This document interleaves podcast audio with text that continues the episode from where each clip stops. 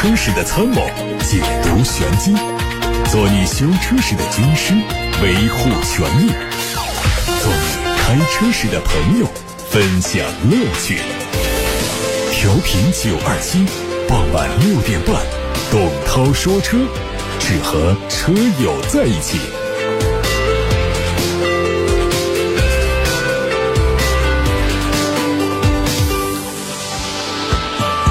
各位好，欢迎听董涛说车，欢迎大家提问，把选车用车的问题发到直播间。我们先看新闻，外媒说，日本汽车工业协会会长、丰田汽车公司总裁丰田章男表示，新冠疫情对零部件供应商造成的干扰，可能迫使日本汽车制造商在十月份再次削减汽车产量。丰田汽车官网发布，九月、十月的全球汽车产量将比原计划再次减少，总共约四十万辆。而在八月份，丰田汽车就对外发布消息，受疫情等引发的零部件供应不足影响，九月份全球产量将从原计划的九十万辆减少到五十四万辆。与此同时，在二零二一慕尼黑车展上，多家德国汽车企业负责人不约而同地预计，全球芯片供应链的紧缺问题仍然会持续六到十八个月。宝马中期改款的三系最新路试照片在网上流传。预计最快在年底或者是明年年初正式发布。从谍照上可以看到，前脸仍然是配备了经典的自适应双肾进气格栅，LED 头灯组现款一致，下方是全新造型的熏黑网状的格栅。车尾继续采用双边单出的排气，尾门上方 LED 尾灯组的造型可能会有所升级。插混版的充电插口是在车身的左前翼板处，并且配上 M 系列的多辐式铝合金轮毂。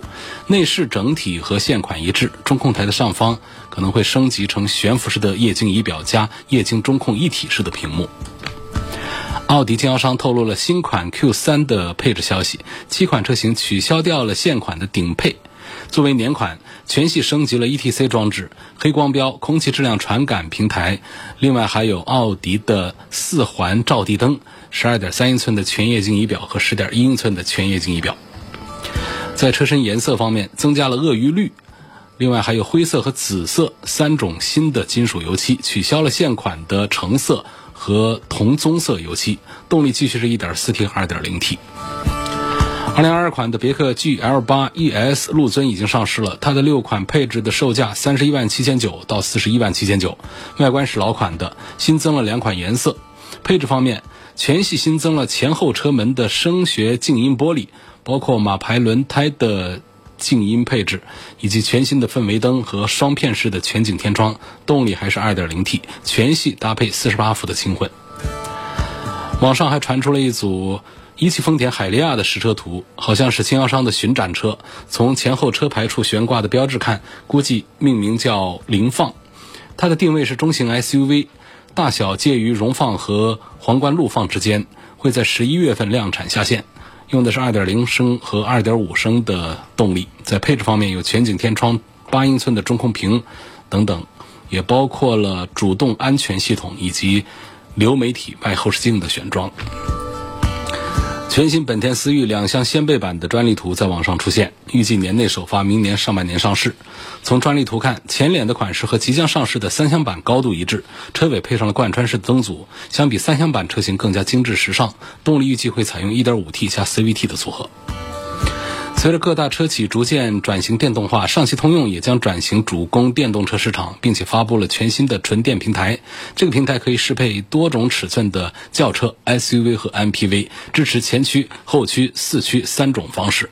上汽通用基于这个平台，国产凯迪拉克 L223、L246、L458，别克的 B223、B233，以及雪佛兰的 C223。其中，凯迪拉克这款产品已经在海外发布，国产车型会在明年正式上市。还有一组是大众全新纯电轿车套壳现款帕萨特的路试照片，它有望在明年发布。这个车基于大众的 MEB 平台，定位是中型纯电轿车，作为 ID 家族的产物，造型和其他产品一致，贯穿式的前脸造型和圆润的车身线条都会保留。动力有两驱单电机和四驱双电机两种方式，配备最大容量为八十四千瓦时的电池组，续航里程纯电可能超过七百公里。福特全新一代的撼路者的路试照片在网上出现，最快年底亮相，明年上市。外观上，头部预计是装配了上下分体式的格栅和全新竖置造型的 LED 灯组，LED 尾灯组和前大灯差不多的款式。在内饰方面，用上了全新的电子旋钮式的换挡，并且配三辐式的多功能方向盘，有经典的机械指针加液晶显示组合仪表。高配版还会提供大尺寸的嵌入式的液晶中控屏。动力继续用 2.3T 搭配时速的手自一体。外媒援引苹果公司内部人士的消息说，苹果公司决定再次研发。电动汽车目前公司正在恢复汽车研发中心，处理电动汽车零部件供应商所涉及的文件。事实上，苹果公司造车计划可以追溯到2015年，在项目起步阶段计划独立研发，但随着所遇到的一系列麻烦问题和相关的限制，苹果公司决定寻找一家汽车制造商合力研发一款电动车。据了解，苹果公司先后联系了现代、日产、麦格纳和最新传闻中的丰田，最终都以失败而告终。近乎所有的汽车制造商对这个项目都不感兴趣。随着汽车市场一天一天变化，苹果公司决定不再推迟这个项目，而是恢复到最初独立打造一款具备自动驾驶功能的电动汽车的计划。好，各位刚才听到的是汽车资讯，下面开始回答大家的问题。先看来自八六八六的一个话题，王先生说，我一直搞不明白 CVT 和 eCVT 是个什么区别，希望讲一下它们有什么不同。原理也没必要讲的太细啊，知道它们不一样就行。CVT 这个东西呢，它其实是一个机械的一个无级变速器，但是 eCVT 呢，它里头有其他的一些东西，或者简单讲就是 CVT 的结构呢，它有一些什么主动轮呐、从动轮呐、传动带呀，就大家知道的钢带或者皮带等等，呃，然后油泵啊，各种控制电脑啊那些东西。eCVT 呢，它结构要简单一些，它没有传统的那些复杂的一些齿轮轴组那样的东西，它就一个行星齿轮加两个电机组成。它工作原理上讲呢，它不仅是传动力的，它还能够耦合发动机和电动机的能量，实现动力输出。所以它实际是一套。组合动力系统就是它专门匹配混动车型的动力分配的机构，就是它是丰田公司开发的一个强混合动力方案的电传动机构，用两个电机和一组行星齿轮来构成的，既可以实现电力驱动呢，又可以实现无级变速，这就是 eCVT。别人家不这么叫，所以这是丰田家的一个叫法 eCVT。CVT 这个变速箱呢，就很多厂家都这么叫，它是一个纯机械式的无级变速器，它的结构是要更复杂一些的。吴先生的话题呢，他问凯迪拉克呀。大众啊，沃尔沃啊，这些车的品牌属于几线品牌。实际上，我们说几线品牌呢，也不是一个准确的说法。它不是一个国际标准，不是一个国家标准，也不是行业标准。没谁评选谁是一线品牌、二线品牌。它不像我们城市，我们城市呢有一些根据这个 GDP 的数字啊。或者说其他的一些指标啊，啊，说这个北上广深这是一线，什么什么是新一线，谁是二线、三线城市，其实也没有一个准确的一个说法出来，或者是有一个权威的一个说法出来。那么在汽车里面说哪个品牌是几线，这就更不准确、更不权威了。说是不是那就不存在这样的一个鄙视链，或者说一个生态体系呢？其实呢，民间还是有，往往会把一个就是厂大。第二是销量大，符合这两大的就会排一个顺序出来。通常呢会把一线、二线、三线呢分成豪华的一线、二线、三线和非豪华的一线、二线、三线，还有我们自主品牌的一线、二线、三线，还有我们的新势力造车的一线、二线、三线。那通常来说排在一线的就是销量比较大、企业比较大的，排到最后的就是销量很差的企业，也是发展形势不大好或者是全新的那样的品牌的企业的，一般是这样。那么你提到这凯迪拉克、沃尔沃、大众。那大众显然是一线，不用说了，它非豪华的一线品牌，在很多年都是这样子。大众在全球的销量那是数一或者数二或者数三，就一直是这样的一个水平的，很厉害的。通用、丰田、大众，这都是顶顶厉害的大销量的大企业。那么凯迪拉克和沃尔沃呢，显然是属于豪华品牌。那么一线品牌有没有他们？没有的。一线品牌这我们把超豪华不谈的话，就讲豪华卖得好的大的销量的就是 BBA。这是比较多见，奔驰、宝马、奥迪，然后在这后面呢，像这个凯迪拉克、沃尔沃、林肯呐这些一大排的这个豪华品牌，他们分别居住在二线或者说三线。刚才提到的这凯迪拉克、沃尔沃显然是属于是二线的豪华品牌，这个没问题。他们不能进入到三线豪华品牌，这对不住他们，品牌销量都还是挺不错，够大的，应该就属于二线那个样子。这两个话题其实都提得非常好啊，我们鼓励大家提出更加有意思的，可以让更多的听友都很关心的一些话题、一些问题出来，我们共同探讨。那么下面有一个问题是说，因为缺芯片呢，现在是不是一个不大好的买车的时机呢？很多优惠都变少了哇。那这里我要说两点，今天我在节目里一开始的资讯部分说了一个数字，在慕尼黑车展上啊，就刚刚在德国做的。这个车展上呢，有信息放出来，普遍预计啊，芯片短缺问题的解决时长呢，从现在开始算起，还得六个月到十八个月，吓死人的。到十八个月预预计是什么？那就到明年年底去了。那六个月呢，也是到明年上半年去了。那么在这个芯片问题得到彻底的解决之前，我们的汽车的产量供应问题都得不到解决，汽车产量问题得不到解决。我们的消费者这一端口的优惠就会继续的收缩，因此呢，我们除非是真不想换车，如果想换车呢，你要等到芯片解决完呢，这可不是一个月两个月的事儿，要做好这个思想准备。那确实是从优惠的角度讲，如果我们需要找到以前的动辄的七折六折的这样的优惠，现在已经是比较难了。现在是能够买到一款自己称心如意的。然后还有一点折扣的车，那就已经是很高兴的一件事儿。很多是有价无车，或者说有车无价。下面有个朋友说，我上个月跟 4S 店签的一个购车建议书，建议书有这样的书吗？我没听说过，今天头一回。谈好了价格，交了定金，说一个月内车到店就可以去提车。现在店里有车了。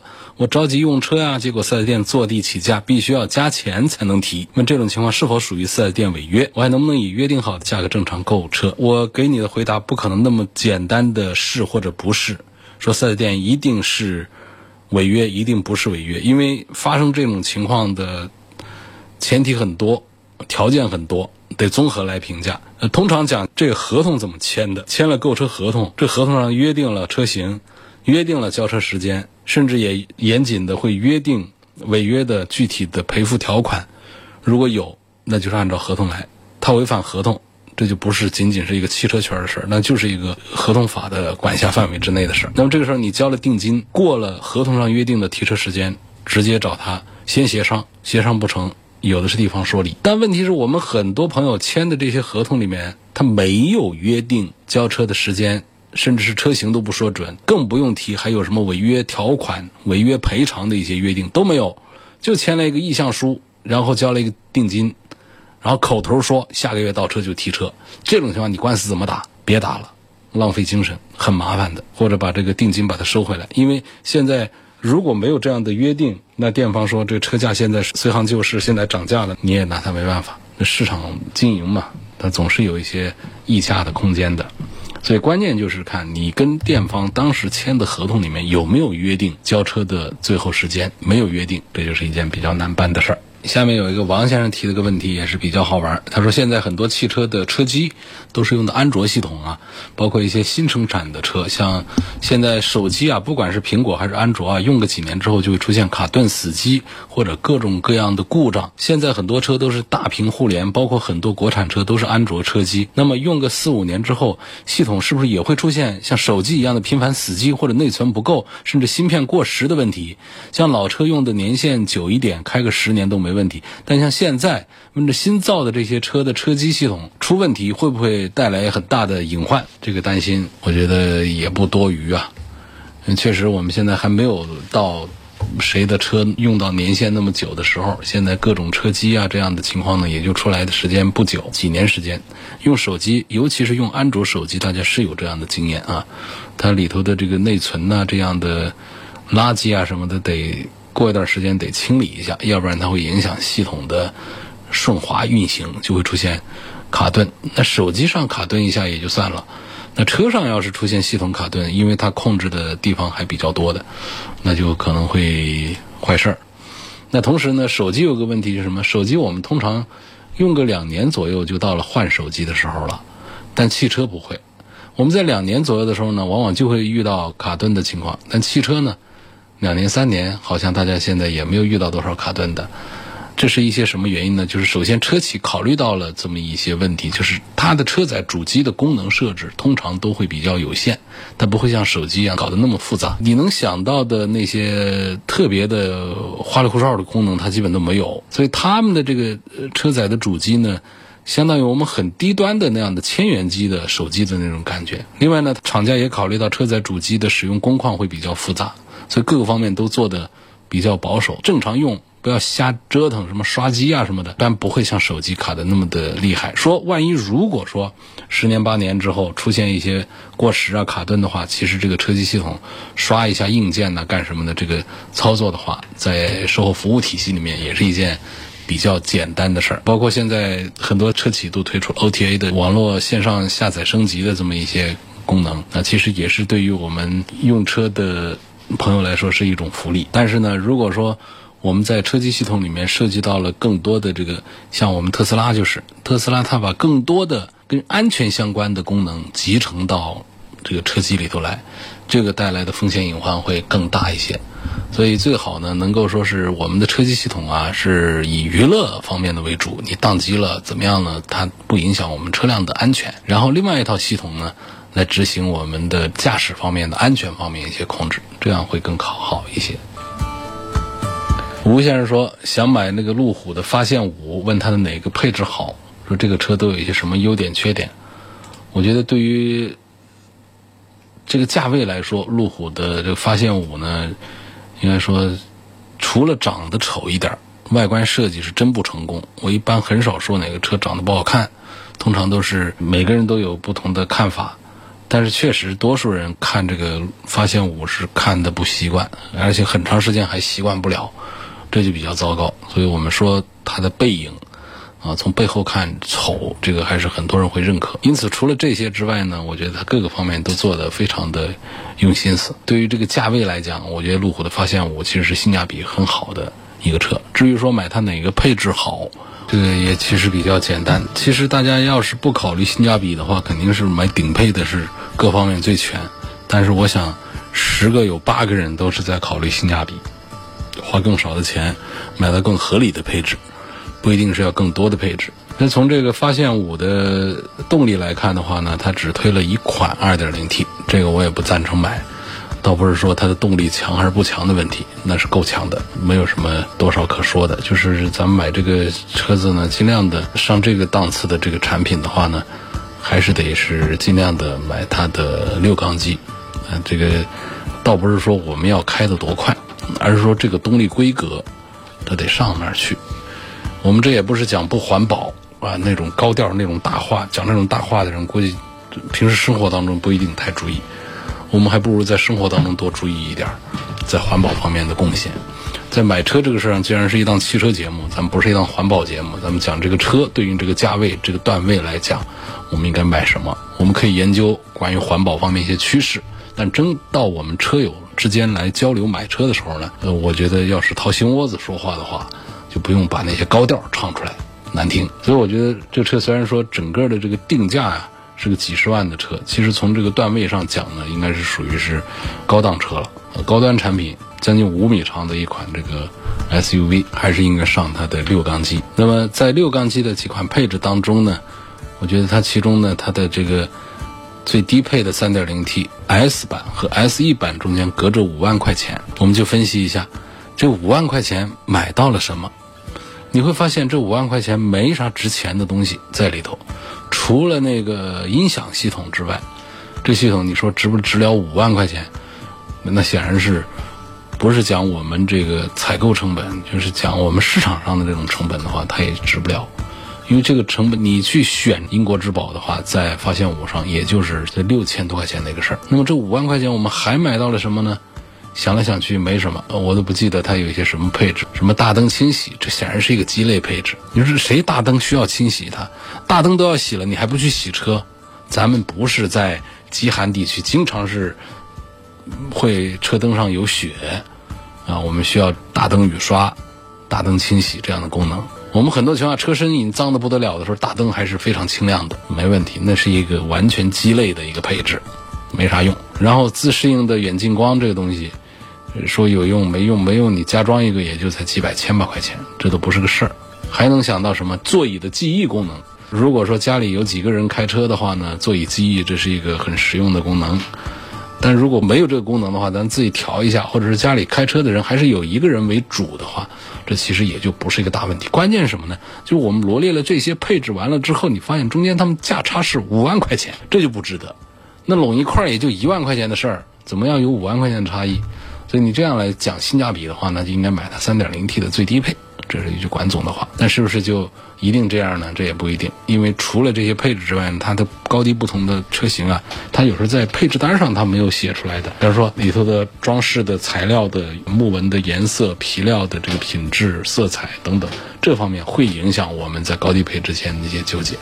所以，总之呢，我认为呢，在路虎的发现五上，S 和 SE 版本，SE 是高配一点点的，S 是它的 3.0T 的盖板。这俩之间隔五万块钱所带来的这个配置，我觉得是没什么值钱的东西的。下面有个话题就更有意思了，那说轩逸这个销量这么大，但路上看的不多，是咋回事？大家回想一下，是不是这么一种感觉？我是有这个感觉的。啊，一说轩逸销量有多好呢？就是我们一般的汽车厂家，呃，一台车一个月卖多少台呢？一个月卖五千六千台。厂家的日子就已经还过得不错了，能够说一个月卖一万台，那就属于是旺销爆款了。那轩逸不跟你谈这些，轩逸直接出门给你来四万台、五万台一个月单一车型。那卡罗拉什么的谁都干不过他，思域都干不过他。说卡罗拉名气大呀，就弄不过他。说这是一个什么原因？嗯，是不是它的销量数字有猫腻？这个我们相信，猫腻可以做一时，不可能做几年。这几年轩逸都是做销量头把交椅啊。它可不是在轿车领域里面 PK，它是跟全领域 PK，什么轿车、SUV、MPV 都来跟我比，我就是销量最大啊，一个月卖四五万台，狠不狠？所以常年的销冠呢，它不可能有什么数据造假的行为的。企业流动资金也有限，企业过多的生产车辆上数据，上了数据之后又卖不掉，产品积压，那这企业自己把自己给闷死了啊！尤其是日产这样的知名企业，应该是卖多少啊，造多少。轩逸这样畅销，甚至还可能会出现这样产能不足的情况。好，那我们就说，这为什么我们在街上碰的不多呢？我觉得，在我看来的话，恐怕有三点啊。第一个呢，就是它分区域。你像我们，像神龙公司的车，在全国来说呢，销量排不上号。你在武汉看看，你大街上你看多少标志雪铁龙的 logo 在满街跑啊？这就是在湖北这边认这牌子。你是到了北方。一汽大众特别认，嗯，像南方像丰田这样的就特别认，等等，这是一个点啊。区域第二个呢，就是我们国家地大物博，人口众多呀，总人口十四个亿了，乘用车保有量就有三个亿了。轩逸只是其中的一款车，它一年销五十万台又怎么样？在整个中国市场上丢出去，那还是非常的渺小的。那么我觉得第三个点呢？可能会说到根本上来，就是什么呢？过去我们街上的车啊，车型少，一说富康人尽皆知，一个桑塔纳，一个捷达，啊，一出来老眼就认识。现在他天天改款，恨不得一会儿一改。你现在只要不是轩逸的车主，你说那门前停了一个车，那是轩逸，你都不知道它是个轩逸。包括卡罗拉也是不像原来那个早的那个花生灯的那种卡罗拉，这个竞品也少，整个车的这个型号也都少。所以大家都记住啊，这是个凯越啊，那是一个现在的伊兰特啊，那是一个卡罗拉等等。现在满大街的车太多。第二个就是这些品牌这些车型本身呢更新换代啊也快，老是换前脸后脸，换汤不换药的换外壳换颜值，所以导致大家好像在街上看的不多。我觉得无外乎应该是这么三点，造成一个轩逸说起来是旺销，街上看不着。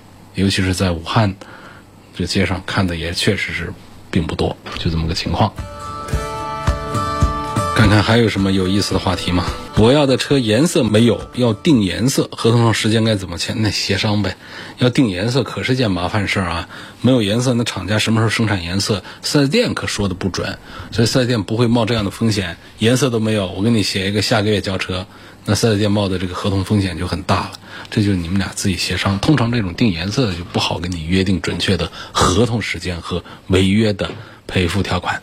那么今天就说到这儿，感谢各位收听和参与晚上六点半到七点半钟直播的董涛说车。大家关于选车、用车的更多问题，关于往期节目的重播音频，都可以上董涛说车的全媒体平台去找找看。董涛说车同名的全媒体平台，广泛的入驻在微信公众号、微博、蜻蜓、喜马拉雅等等各种平台上。